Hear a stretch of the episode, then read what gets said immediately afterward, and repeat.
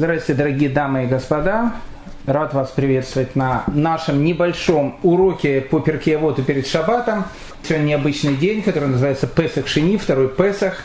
Был он дан для той категории людей, которые в силу объективных каких-то причин не смогли принести пасхальную жертву, э, когда был Песах 14 Ниссана, поэтому им дается вторая попытка, они это могли сделать, э, соответственно, 14 Ияра, то есть э, через месяц. Поэтому Песах Шини, вот второй Песах дает нам урок, если у человека что-то не получается, у него всегда есть вторая попытка, когда можно прийти и все сделать заново, и у него обязательно это все получится.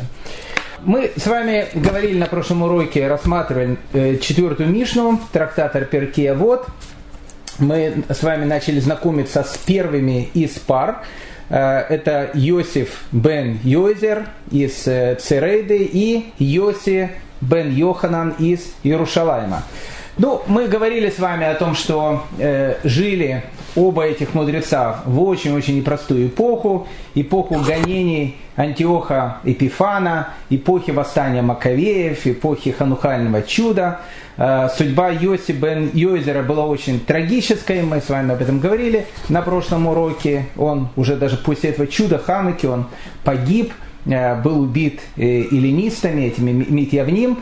Интересно, в наших источниках Иосифа бен Йозера называют таким словом «эшколь». «Эшколь» – это виноградная лоза. Интересно, какое отношение Йосиф бен Йозер имеет к виноградной лозе. Говорится о том, что слово «эшколь» оно как бы состоит из двух слов. «Ешь коль», то есть «есть все». То есть э, говорилось о том, что в этом человеке Иосифе бен Йозере было абсолютно все. Это был совершенно такой человек. Его Талмуд называет праведник среди коинов. И написано, что после его смерти такого совершенства уже э, больше не было. То есть он олицетворял еще ту эпоху, которая была когда-то. Но мы с вами говорили еще на прошлом уроке о том, что начинается эпоха пар – пары э, начинается нет хорошей жизни, это понятно, э, потому что э, гармония, она всегда в простоте. Все, что просто, то гармонично. Всевышний, он один. Вот это вот идеальная гармония этого мира. Все, что начинает быть уже не один, а чуть больше, он уже начинает терять свою гармонию. Поэтому Маше, как мы говорили, передал Тору Ешуа Бинуну, Ешуа Бинун Скиним, старейшинам, ну, хотя их много было, но это все считалось как единый такой организм. Скиним передали э, Навиим, пророкам, Пророков тоже много, но это тоже как единый организм. Они передали Аншейк Нестагдала, мудрецам, мужам Великого Собрания. Их, опять же, тоже было много, но это тоже считалось как один большой единый организм. Они передают, передают Шимону от Садику. Шимон от Садик передает Антигонусу из Соха, мы это говорили, а Антигонус из Соха уже передает двоим. Почему двоим? Потому что начинает теряться та гармония, которая была до этого. Почему она начинает теряться? Э, наши мудрецы говорят, что именно при э, этих двух мудрецах Йоси, Йоси бен Йозере и Йоси бен Йоханана из Иерусалима произошел первый махлокет, произошел первый спор.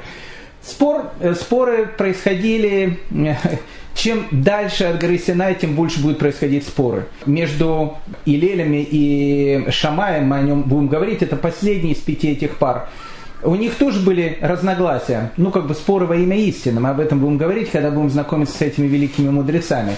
Но э, как бы противоречия между ними они были, но их было немного, а вот между их учениками действительно это было огромное-огромное количество различных противоречий, потому что чем дальше уходит поколение от Торы, чем больше в поколении есть разных несчастных эпох, а в, данном, в данной ситуации почему, я, почему появляется спор? Потому что были э, долгие годы, когда запрещали учить Тору. Были долгие годы гонений. И вот когда происходят такие вещи, начинает идти э, разногласия. А вот как правильно, вот как идет традиция, которую дали наши мудрецы. Причем хочу вам сказать, что споры, э, о которых тут в данной ситуации идет речь, это не споры о том, что можно или нельзя кушать э, там корову или свинину, или краба, или там рака и так дальше. Не об этом идет разговор. И споры даже не идут о том, можно ли там козленка варить молоке матери или не варить молоке матери. То есть все, что связано с законами Торы,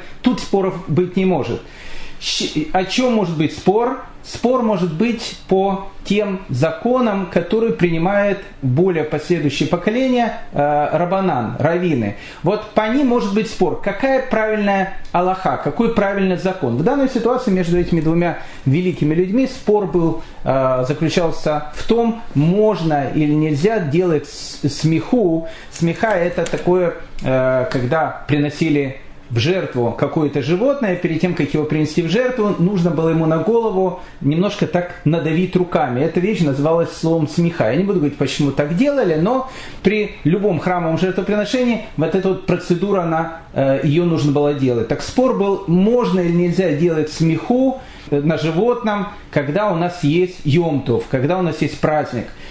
И вот забылся, забылся этот, э, э, этот правильный ответ. Не то, что он забылся, то есть кто-то говорил так, кто-то говорил так, кто-то говорил можно делать, кто-то говорил нельзя делать. Между этими двумя великими людьми появилось разногласие. Когда появилось разногласие, пропала гармония. Значит, сразу же у нас есть наша пара, уже первая пара, Йосип бен Йозер и Йосип бен Йоханан. Ну, мы продолжаем э, знакомиться с тем, что э, говорят эти великие люди. И э, если на прошлом уроке мы с вами говорили то, о чем говорил Йосип бен Йозер, я еще раз напомню, что он говорил, да будет дом твой домом собрания мудрецов, пылись во прахе их ног и пей жадностью слова их. Мы это объяснили с вами на прошлом уроке. Теперь, Миша номер пять. Йосип бен Йоханан из Иерусалима говорит, да будет дом твой открыт настежь, Пусть бедные будут у тебя, как домочадцы, не умножая разговору с женой, даже собственной, а чужой тем более. Отсюда изречение мудрецов. Много беседующих женщинами причиняет себе вред – отвлекается от Торы, конец его удел в аду. Ну, вот так вот. На этом, в принципе, можно все и заканчивать. Тут и написано отношение иудаизма к женщинам. Не умножая разговоры с женой, тут, тут и речь идет о собственной жене, а вообще вот на улице это не дай бог. А кто это делает, конец его удел в аду. Так написано. Поэтому давайте разбираться, а, что все-таки говорит э, Йоси бен Йоханан из э, Иерушалайма э, в этой небольшой, но очень-очень такой важной мишне. Итак, он говорит, давайте с самого начала, к женщинам мы подойдем. Ведь первым делом, как Кабала говорит, самолеты, а потом уже подойдем, можно или нельзя беседовать с женщинами. Говорит Йосиф бен Йоханан, да будет дом твой открыт настежь. Интересно, почему он начинает э, с этой фразы? Ну, наверное, потому что э, его э, пара, его друг Йосип бен э, Йозер говорит, да будет твой дом домом собрания мудрецов. И нам казалось бы, мы отсюда можем выучить о том, что дом должен быть открыт. Но кто должен быть в этом доме? В этом доме нужно пригласить Рав Бенсон Зильбера, э, Рав Каневского, каких-то очень больших мудрецов Торы. Их нужно приглашать, они должны быть у тебя дома, ты должен сидеть у их ног и пылиться в прахе их ног и жадностью пить их слова. Это все правильно, и это все э, очень-очень э, как бы правильно тут написано. А что говорить о простом человеке? Может, тогда не надо приглашать в дом? Поэтому Йосип бен Йоханан, он как бы добавляет эту мишну, он говорит, да будет дом твой открыт, настежь, Твой дом должен быть гостеприимным домом, абсолютно-абсолютно для всех. Э, наши персонажи, персонажи, которые у нас есть э, в Торе. Авраам. Вот Авраам сделал обрезание. Ему уже было 90 лет. Он уже был не молодым человеком. Третий день. Написано, третий день после обрезания самый такой сложный день, когда э, там э, все болит. И, казалось бы, Авраам должен лежать в своем шатре, никого не пускать под кондиционером, читать газету. Нет, Авраам выходит из своего шатра, очень жаркий день, очень-очень жаркий день, написано, Всевышний специально сделал так, что жара такая вот, ну просто невыносимая, для того, чтобы Авраам не выходил из своего дома, но он все равно выходит, садится около входа в свой шатер и ждет гостей. И вот приходит эта троица.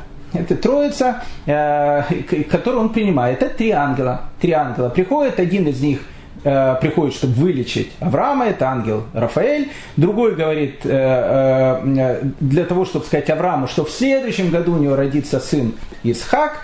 А третий ангел приходит к тому, чтобы сказать о том, что городам Содома и Аморе из-за различных парадов гордости пришел конец. То есть, ну, как бы три ангела приходят, и Авраам их принимает. Обратите внимание, написано, что они приходят в виде простых путников, таких бедуинов. Э, Причем таких небогатых бедуинов с бедуинской такой рублевки или кесарии, а имеется в виду такие вот самые что несколько простые бедуины в таких полурваной одежде. И что делает Авраам Авину? Авраам Авину встречает этих ангелов, которые в виде бедуинов, э, как самых дорогих гостей. Он бегает, он готовит, несмотря на то, что это третий день, самый тяжелый день после обрезания. Потом эти же самые три ангела, они приходят к Лоту. В виде кого они приходят? Они приходят в виде ангелов. Так говорят наши мудрецы. Почему к Аврааму ангелы пришли в виде обычных людей, а к Лоту ангелы пришли в виде ангелов? Потому что если бы к Лоту они пришли в виде простых таких людей, Лот бы даже не обратил внимания. На кого он обратил внимание? Он обратил внимание, это ангелы. Ангелам он дает э, то, что называется Ахнасат Архим. А Авраам Авину ему все равно. Главное, что перед ним стоит человек, и этому человеку нужно помочь. Хочу напомнить всем нам, что мы являемся потомками не Лота, а Авраама Авину, поэтому не случайно говорит Йоси бен Йоханан, да будет дом твой открыт настежь. Кстати, если начали уже говорить про э, Авраама и ангелов, вспомнилась история совершенно потрясающая. Э, два таких э, героя э, хасидских, э, хасидских историй – Раф Ельмелых из Лежанска и Раф Зуши из Анополя. Про них много-много можно чего рассказывать.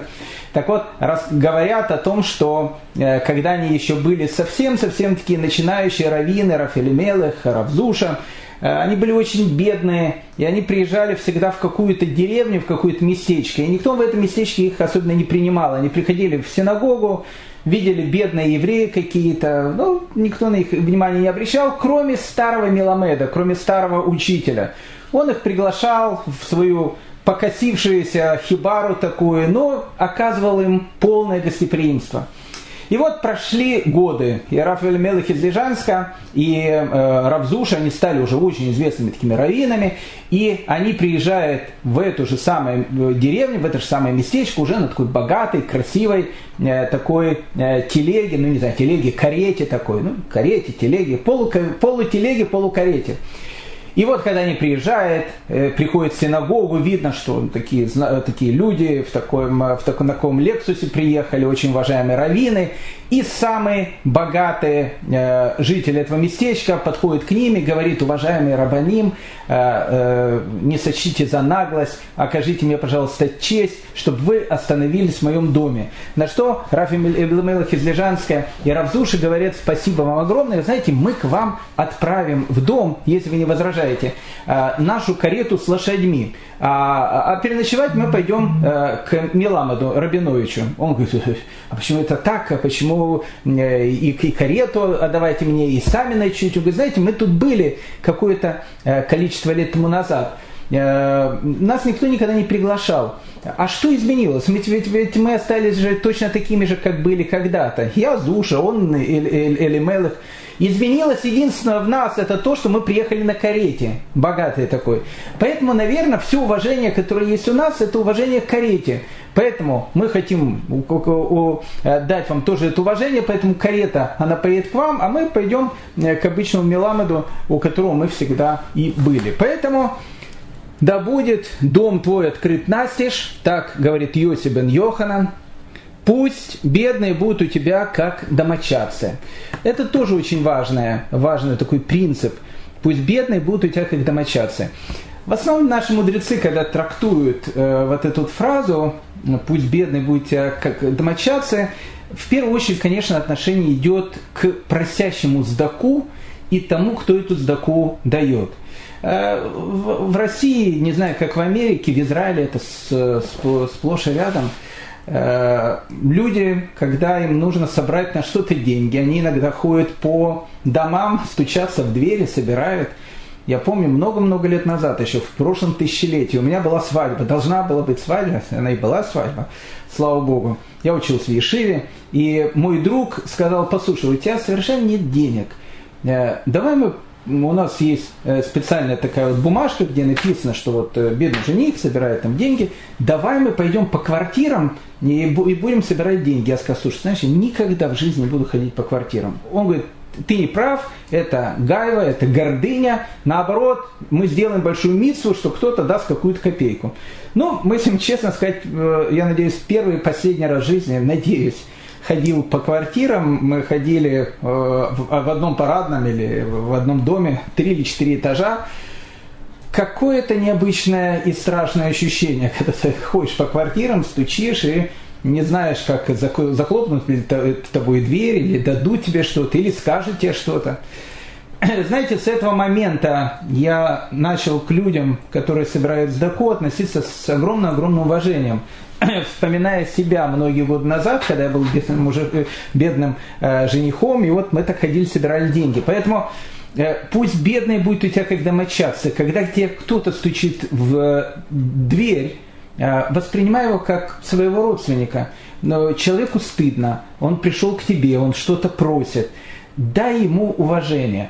Относись к нему как не знаю, ну как э, к своему сыну, как к своей дочери, как к своему близкому родственнику сделай так, чтобы у него не было чувства стыда, когда он что-то просит. Он к тебе заходит, если это жарко, предложи ему стакан воды. Если это холодно, спроси, не хочет ли он стакан чая. Ты ему даже дашь 50 огород, ну дашь ему шекель или полтора. Но то уважение, которое ты ему окажешь, это, это уважение, оно может быть намного-много э, ценнее, э, чем тот шекель, который ты ему дал, во всяком случае для Кудыш Барагу так точно. Поэтому, да будет дом твой открыт настежь, пусть бедные будут у тебя как домочадцы. Ну, с этим всем понятно, а тут, в общем, как бы мы переходим к самому такому интересному, все ждут, где же э, вот ваш э, досовский э, э сексизм то, что называется. И вот он здесь, вот в нашей этой пятой Мишне, прям таки и написано, не, ум, не умножай разговоры с женой. И все. Даже собственное написано, а чужой тем более. Ну и дальше написано, кто так делает, конец его удел в аду. Ну, чему это вообще э, все это идет? Ну, давайте, давайте как минимум, как минимум, мы рассмотрим структуру этой мишны. Ну, то есть, как бы, это что, начали за здравие, закончили, прошу прощения, за упокой. То есть, у нас есть Йосиф бен Йоханан. Кстати, обратите внимание, когда я называю Йосиф бен Йоханан, ну, не знаю, как у вас, но у меня прямо, э, ну, ну, прям как вот тут все вскипает сказать Раф Йосиф бен Йоханан. Ну, у нас есть большие раввины. А, э, мой учитель Раф Бен Сион Зильбер. Ну, как бы, если я сейчас говорил бы, Бен Сион не говорил бы, у меня, у меня язык не поворачивается просто так сказать. Просто, ну, ну как, к уважаемому человеку можно обратиться по имени. Йосиф Бен Йоханан, Йосиф Бен э, Йойзер.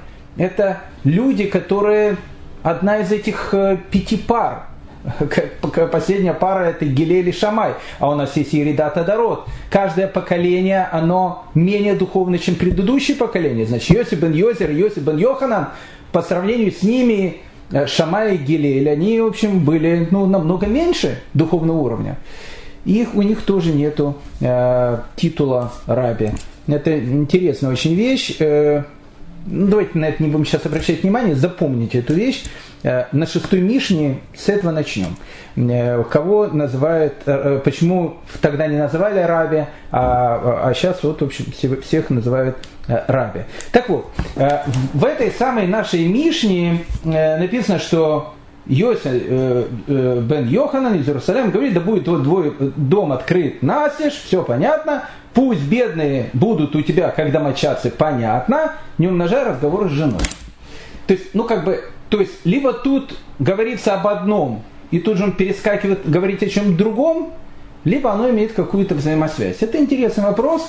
Этот вопрос волнует не только меня, этот вопрос волнует многих наших комментаторов. Какое имеет отношение, не умножая разговоры с женой, и что это вообще обозначает, не умножая разговоры с женой, с тем, что э, пустой дом будет открыт, и ты должен уважать бедных. Ну, вообще, э, то, что называется там э, потрепаться, это, конечно, вообще плохая вещь, потому что Раби Шимон бен Гамлиэль, он э, в свое время э, сказал, что искал я многие какие-то вот мудрости в мире, и ничего нет лучшего для человека, чем молчание. Тут сказать, самое лучшее это молчание. Что имеет в виду Рабан Шимон бен Гамлиэль? Он что, говорит о том, что человек как бы немым должен быть. Э, вот сейчас был Йом-Кипур, еще до коронавируса, такое впечатление, что он был в прошлом тысячелетии каком-то. У нас была девочка, э, одна пришла в общину, очень хорошая девочка, я ей сказал «Здрасте», она мне сказала «М-м-м». Ну, а потом ко мне подошли, сказали, ты с ней не разговаривай, она в Йом-Кипур всегда берет на себя э, обед молчания. Она мне никогда не говорит, она молчит. Хорошая такая вещь, вот, вот она молчала. А, что имеет в виду Шимон бен Гамлиэль? Ничего нет лучше для человека, чем молчание. То есть он что, молчать, тогда давайте выключим микрофон, и вы будете смотреть на мою жестикуляцию. А, речь тут, наверное, идет немножко о другом. Э, и, и вот то, что говорит Шимон бен Гамлиэль, оно, конечно, будет иметь связь с тем, что написано «не умножай разговоры с женой». О чем тут может идти речь? Ну, тут есть несколько э, таких комментариев, но это не несколько, их очень много. Но я вам скажу как, как минимум несколько, и мы поймем очень-очень какую-то важную истину. Мне так кажется. Ну, первая вещь, э, ты должен быть гостеприимным, а потом написано «не умножай разговоры с женой». О чем тут может идти речь? Комментарий номер один. Наши жены э, и, и вообще все женщины, э, у них есть такое качество, которое называется тиферет. Почему женщина постоянно хочет быть красивой? Э, потому что у нее есть это качество, качество тиферет. Тиферет это качество гармоничной красоты. Она рождается с этим качеством. У мужчин, кстати, этого качества нет, у женщины есть. Поэтому женщина, она всегда хочет быть тиферет, она всегда хочет быть идеальной. И не только в красоте, абсолютно во всем. Это ее природа, так ее сотворила Кодыш Баругу. Поэтому э, каждый раз, когда... Э, почему написано э, «люби жену как, как самого себя, а уважай больше, чем самого себя»? Так написано у наших мудрецов.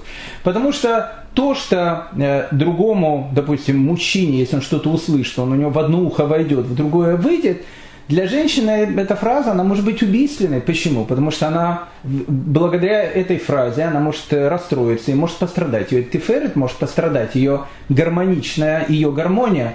А когда у женщины страдает гармония, в общем, ой-ой-ой, будет ее мужу и, и в общем, всем остальным. Поэтому э, когда, э, допустим, человек приходит в синагогу, и он видит в синагоге какого-то там бедного Рабиновича, и говорит этому Рабиновичу, о, скажите, пожалуйста, а у вас э, есть где покушать сегодня? Он говорит, нет, к сожалению, я тут вот, там бомжую, нет, нет у меня ничего. А идемте прямо сейчас ко мне, и мы там покушаем. Он говорит, ты знаете, я еще тут с Хаймовичем э, и с э, Рабиновичем другим, только из другого города. Он говорит, давайте все вместе пойдем. Моя жена сейчас так обрадуется, звонит э, жене домой, говорит, знаешь, говорит, дорогая, я э, прихожу сейчас э, с тремя людьми, да, мы сейчас мы позавтракаем вместе или пообедаем вместе, вот такую миссу мы сделаем. Обрадуется или не обрадуется жена? Ну, конечно, не обрадуется, как минимум.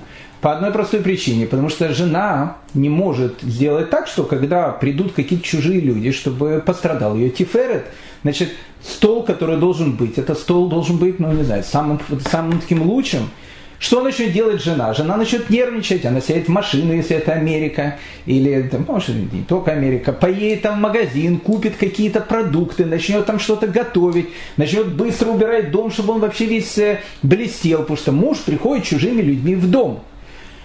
Что получается? Получается, с одной стороны, муж как будто бы сделал большую мицу, с другой стороны, он сделал головную боль э, жене. А, после многих лет э, счастливой семейной жизни муж, он уже 10 раз подумает, а приглашать кого-то или нет. нужно ли или не нужно делать жене вот эту вот головную боль. Поэтому э, Тут нужно э, отнестись к этому очень по-философски. И, и даже это прямо жене сказать по телефону. Не умножать с ней разговор, не говорить, что там придут такие важные люди. Нет. Ты знаешь, дорогая, вот когда, э, когда мы встречаем нашу дочку или нашего сына, который уже живет отдельно от нас, и который говорит, что я сегодня приду, э, пап с мамой, у вас дом покушать. Ты что, начинаешь там бегать, и, э, убирать все, ехать в магазины, готовить какие-то деликатесы и так дальше? Нет, ну как же, это же дочка или сын, они придут, откроют холодильник и покушают. Относись к этому точно так же пусть бедные будут у тебя как домочадцы. Относись как, как домочадцам. Ведь не умножай разговоры с твоей женой, идет сразу после этой фразы. Пусть бедные будут у тебя как домочадцы. А дальше не умножай разговоры с женой. Поэтому первый комментарий, который тут есть, не в смысле того, что не дай Бог не говорить с женой. Мы сейчас увидим, что есть митцва говорить с женой. Наоборот, имеется в виду, что когда ты хочешь сделать какое-то доброе дело, ты должен понимать, о том, что любое доброе дело должно делаться не за счет нервов твоей жены. Поэтому не умножай с ней разговоры. Не надо, не надо ей там много рассказывать, какие-то уважаемые э, олигархи к нам придут покушать. Простые люди. Все, что есть в холодильнике, то и будет. Не надо ничего делать. Они прямо, вообще сказать, не голодные. Мы буквально секунду придем и сразу же уйдем. Это первое, э, первое объяснение, что значит не умножай разговоры с твоей женой. Есть второе объяснение – который говорит о понятии лошонара. Лошонара – это, в общем, сплетни. Иногда человеку кажется о том, э, э, что ну, как бы на работе сплетничать, сплетничать нельзя, там в синагоге праведные люди тоже не сплетничают, ну, ну не знаю, там с человеком каким-то он встречается, он тоже не говорит лошонара. Но когда приходит домой, все закрыто, жена, это самый родной человек. Вот сидят вечером, пьют чай. Она говорит, ну расскажи, как там ваш Рабинович поживает. Ну и тут, а почему, о чем еще говорить-то? Надо же э, пообщаться. И тут вот человек как бы начинает э, жене все э, говорить. А потом скажет там наверху, слушай, ты такие лошонара говорил жене? Ну как, я же, я же жене говорил, я же не кому-то там чужому. Нет, имеется в виду, что не умножай разговоры с женой, то есть э, не говори лошонара даже самому близ, близкому человеку. Даже собственной тут написано, самому близкому человеку, а чужой тем более, а чужим человеком тем более это нельзя говорить. Рассказывает известная история про Рав Шлома Залмана Уэрбаха. Э, потрясающая история. Рассказывает, ну, он сидел с женой, пил чай, и тут приходит к нему в гости его сестра – Э, приходит его сестра, Шлома, как дела? Рав Шлом зал на Мойербах.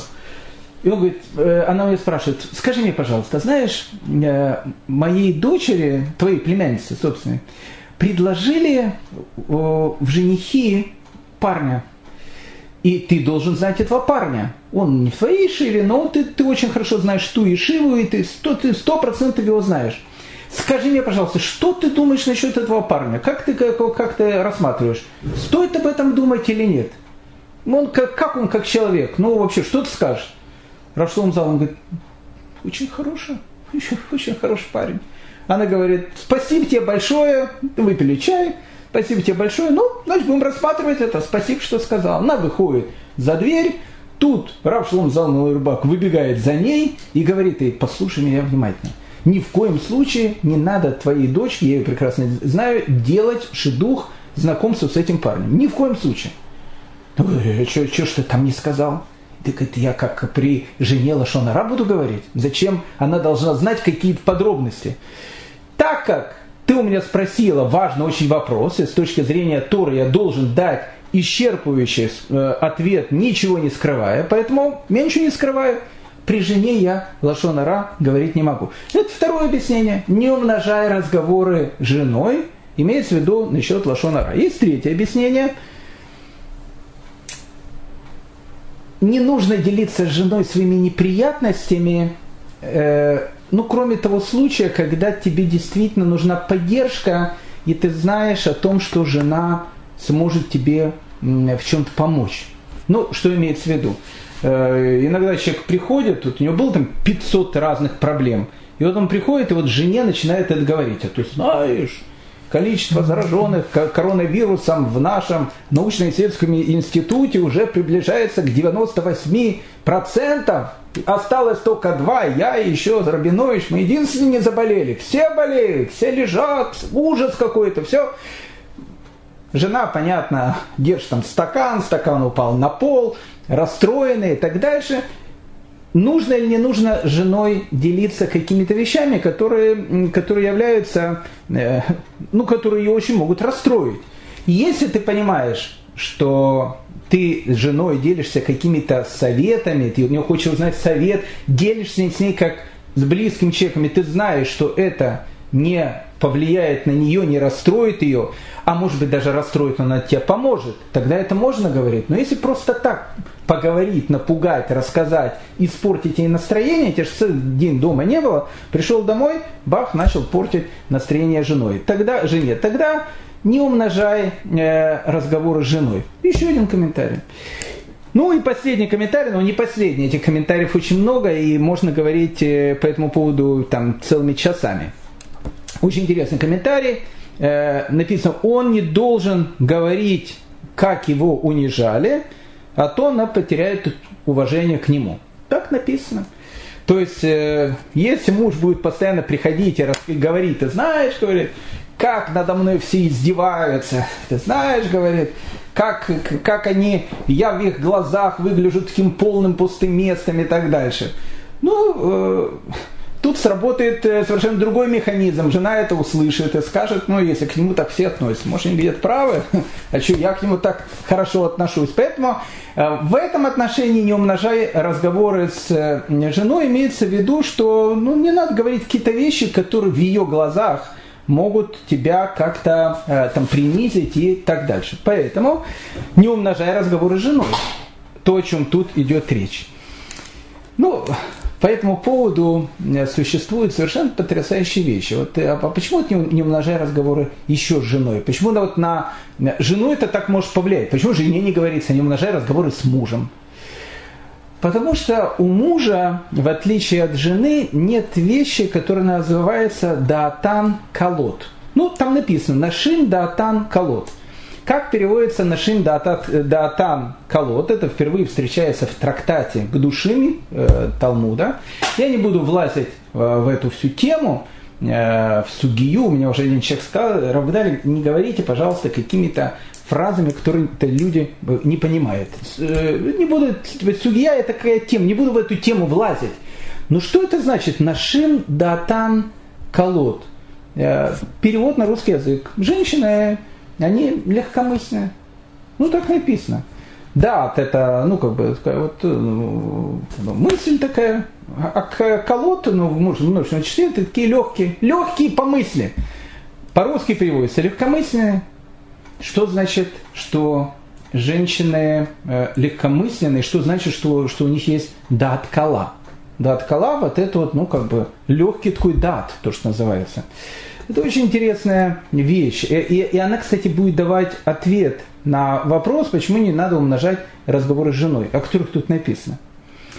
Что значит у женщины, у нее дат кала? Ну, наши мудрецы, они объясняют это следующим образом, что женщина, она может выполнять множество работ одновременно. Это, это чистая правда.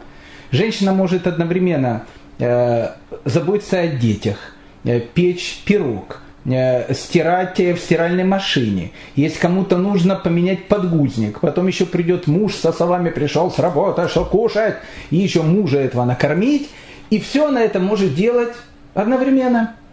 Ну, не одновременно, как переключаясь от одной работы к другой. Вопрос, почему?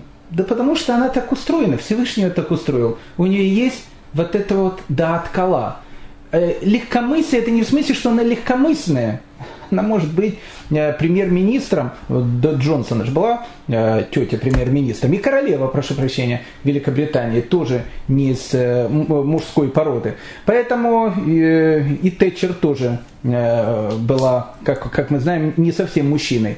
Поэтому не об этом идет речь. А речь идет о том, что женщина, так как у нее дат кала, она может переключаться от одного процесса к другому очень легко и очень быстро – У мужчины это, кстати, все происходит намного медленнее. И если он уже куда-то входит в какую-то тему, он сидит уже в этой теме. И для того, чтобы его с этой темы перебить на какую-то другую тему, для этого нужно очень много постараться, и для мужчины это может быть большой-большой удар. Э, обычно э, ну, еврейские мужья, но не только еврейские, но я имею в виду еврейские, потому что обычно многодетные семьи, Э, всегда это очень хорошо ощущает, когда, э, слава богу, жена рожает ребенка. Вот она, она особенно сейчас не может там бегать, прыгать, и э, нужно какое-то время побыть мамой в доме. И тогда уже, конечно, э, ты понимаешь э, слова о том, что я целый день работала, ты дома тут ничего не делала, отдыхала, ты понимаешь, что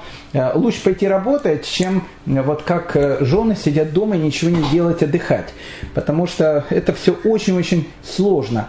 Кстати, по этой самой причине многие женщины, они не э, изучают Талмуд не потому, что они его не могут понять, они, может быть, могут его понять намного быстрее мужчины. Имеется в виду, что так как э, вот весь Талмуд, он построен как раз на, по такой мужской модели, но войти в какую-то тему, сидеть в этой теме, никуда не выходить, тебя из нее уже очень э, сложно будет куда-то перебросить на каких-то 25 других тем, для женщины так, э, ну скажем так, трудно учить э, такие книги. Не значит, что они их не могут учить. Они их могут учить, но они могут с большим КПД учить какие-то другие книги, связанные там с еврейским законодательством, там, ну, ну, не знаю, с миллион других каких-то вещей, которые у них в этом отношении могут пойти намного быстрее.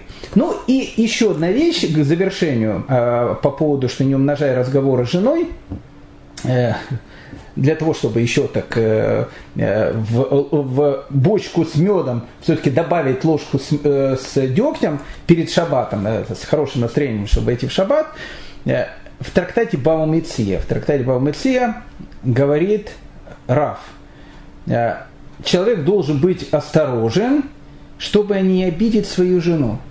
Так написано, Раф говорит, человек должен быть осторожен, чтобы не обидеть свою жену, так как она легко может заплакать, и наказание за это не заставит тебя долго ждать. Это, кстати, важная вещь. Важная вещь. Написано, что женщина, она связана с сатаном. Ох, тут сразу дочитается. Вот, вот, Равдаля, с этого как раз и надо было это начинать.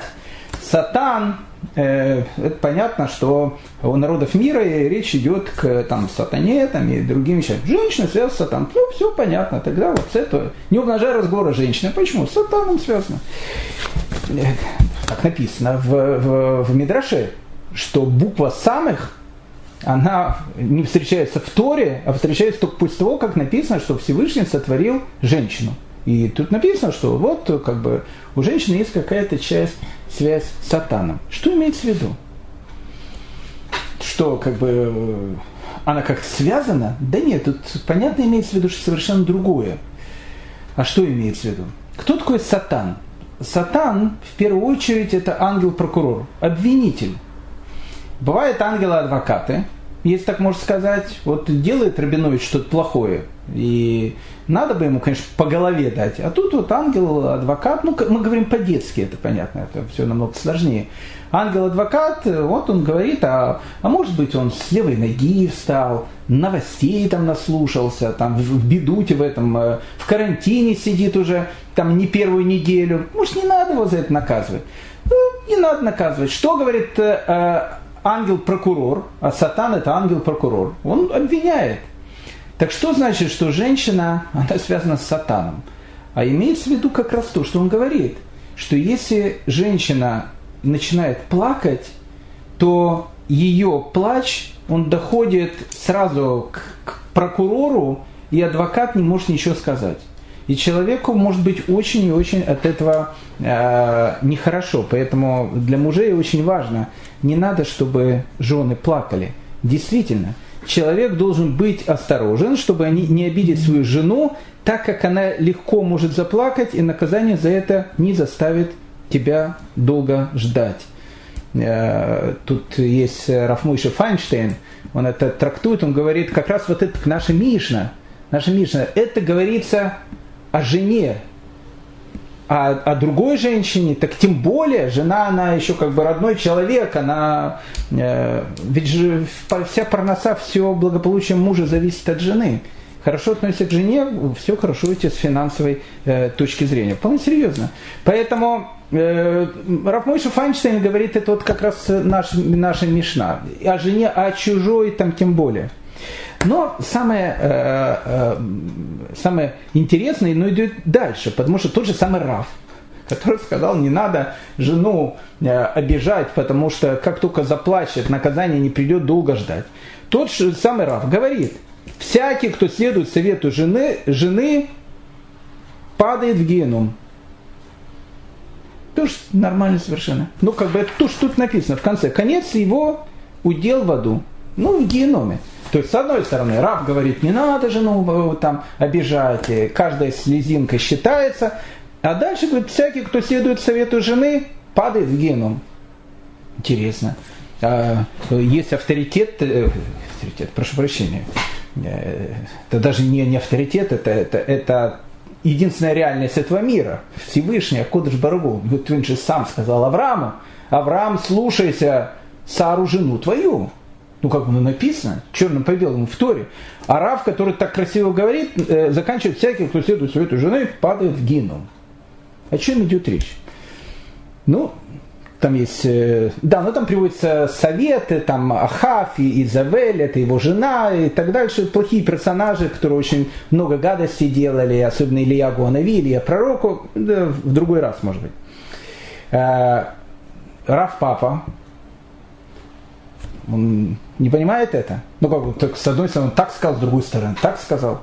Он говорит, ну ведь у людей, говорит, есть поговорка, ведь так же говорят. Если твоя жена невелика ростом, наклонись и поговори с ней. Что имеется в виду? Не смотри на то, что твоя жена меньше тебя, такого баскетболиста двухметрового. Да, не смотри, что она, что она э, малоростом ты наклонись для того, чтобы послушать ее. Как же тогда Рава понять? Который говорит о том, что всякий, кто следует свету жены, попадает в геном. Ну и тут же сам Талмуд дает это объяснение, почему Рава в один раз говорит так, в другой раз говорит по-другому. Он говорит, первое сказано о каких-то общих проблемах, а второе проблемах, касающихся дома. Это важная, кстати, вещь Рава не имеет в виду о том, что не нужно женой. Что такое общая проблема? Общая проблема это, ну не знаю, там глобальные проблемы, там, не знаю, бизнеса, экономики, политики, э, каких-то, ну не знаю, ну каких-то каких-то глобальных таких вещей. Не значит, что жена не, да, не может дать тебе хороший совет. Может быть, даст. Но не в этом, не в этом э, жена, она является таким супером авторитетом, который, который вот сто процентов нужно слушать ее. А в чем она является? В делах, которые касаются какой-то практической части. Практической части. Хотят меня назначить начальником. Посоветуйся с женой. Она, она тебе очень хорошо ответит. Ведь э, все вещи, которые связаны с какой-то практи... не какими-то абстрактными вещами, когда закончится коронавирус, а с какими-то более такими приземленными вещами. Тут действительно каждое слово, которое она скажет, слушай, она намного более точнее, точнее скажет, чем, э, чем скажешь ты. Ну или вторая точка зрения, которая, э, которую говорит э, Талмуд, или первая относится к духовному, то, что называется милей дишмая, то есть к духовным каким-то вещам, а второе относится к материальному. Не то, что женщина не духовная, наоборот, она иногда может быть намного духовнее своего мужа. Не имеется в виду, что так как женщина, она больше связана все-таки ну, к семье, ей все-таки надо кормить детей, э, ей нужно там одеть этих детей, у нее, ну, как бы в доме все должно быть, а муж, он такой вот весь такой мечтатель, он где-то в облаках, он там летает туда-сюда, совершает какие-то открытия и так дальше. А где же, говорит, зарплата? Ну, зарплата, это же не важно, главное вот духовный поиск. Э, в этом, в этом как бы в этом отношении жена может быть и не очень хорошим советчиком, поэтому э, э, первая вот эта вот вещь, э, о которой говорит Рава, о том, что слушает там каждое слово, слово вот она плачет, ни, ни в коем случае, а с другой стороны, э, иногда можно ее не послушать, имеется в виду либо какие-то материальные и духовные вещи. Ну, опять же, и, и, и та, и другая вещь, она не э, абсолютно, она относительно, потому что и в, в каждой из этих вещей можно большим удовольствием слушать свою жену. Итак, мы заканчиваем э, нашу четвертую э, потрясающую мишну. Казалось бы, так вот читаешь ее, и будто все понятно, а будто вообще совершенно ничего не понятно. Э, Йосип бен Йоханан из Иерушалайма, первый среди вот этой пары, говорил, да будет двум твой открыт настежь, это еврейский путь, гостеприимство. Пусть бедные будут у тебя как домочадцы. К любому человеку, который беднее тебя, относись с огромным-огромным уважением. Быть просящим человеком очень унизительно, очень сложно. Отнесись к нему с огромным пониманием и добротой, как к домочадцу. Не умножай разговоры с женой, даже собственной, а чужой тем более. Мы объяснили разные вещи. Почему? Потому что если ты так будешь делать, конец у тебя будет – в геноме. Ну, в общем, не, не, не очень будет у тебя хороший конец. Поэтому я всем желаю всего самого доброго, самого лучшего, хорошего э, шаббата. И э, с Божьей помощью э, шестная мешна э, у нас не за горами. Там у нас будет довольно такая интересная, мне кажется, историческая э, такая вот канва этой мешны, потому что мы будем говорить про великого царя, э, который в конце своей жизни стал э, ну, не очень хорошим человеком. И даже э, собирался преследование делать очень большим мудрецам. И с, этим, и с этим мудрецом мы как раз и познакомимся и услышим как раз вот это слово, когда он скажет «сделай себе рава». И мы подойдем к понятию «а что ж такое рав?». Всем большое спасибо.